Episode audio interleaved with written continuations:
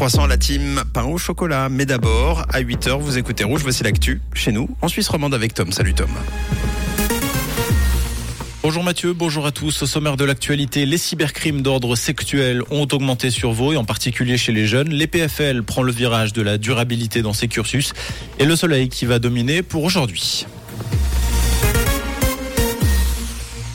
La, cybercriminalité sexuelle touche de plus en plus les jeunes vaudois. Un bilan de la criminalité 2022 dans le canton montre que les délits en lien avec la pornographie et la pédocriminalité ont augmenté de 61% l'an dernier.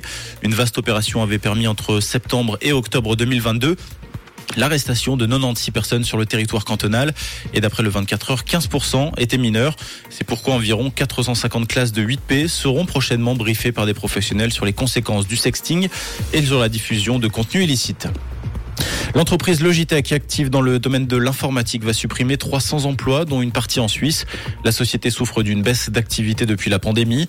Son action en bourse a récemment chuté de 17%. L'entreprise compte près de 400 collaborateurs sur le campus de l'EPFL et 8200 au niveau mondial. Le nombre d'emplois biffés en Suisse n'a pas été mentionné. Le groupe parle d'une quantité limitée. L'EPFL va intégrer un volet sur la durabilité dans ses cursus. La mesure entrera en vigueur lors de la rentrée 2024. D'après un communiqué transmis par l'école, les ingénieurs, scientifiques et architectes formés à l'EPFL devront relever toujours plus de défis en lien avec la crise climatique et environnementale tout en arborant des questions éthiques, sociales et économiques. Cette remise à niveau fait suite à une enquête menée auprès d'anciens étudiants ayant obtenu leur diplôme entre 2014 et 2018.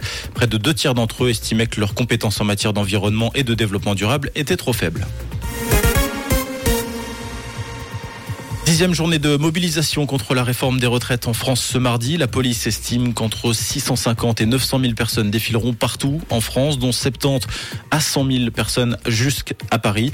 Les jeunes devraient être présents dans les cortèges, notamment pour être mobilisés sur la question des violences policières. L'Équateur touché par d'impressionnants glissements de terrain. Sept personnes ont perdu la vie tandis que 62 personnes sont toujours portées disparues selon un bilan officiel. La coulée a été provoquée par de fortes pluies dans la nuit de dimanche à lundi.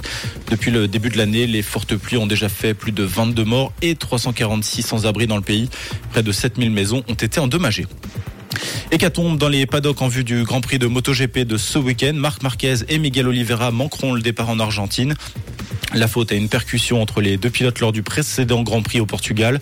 Marc Marquez subit une intervention chirurgicale pour réparer le premier métacarpien cassé de sa main droite.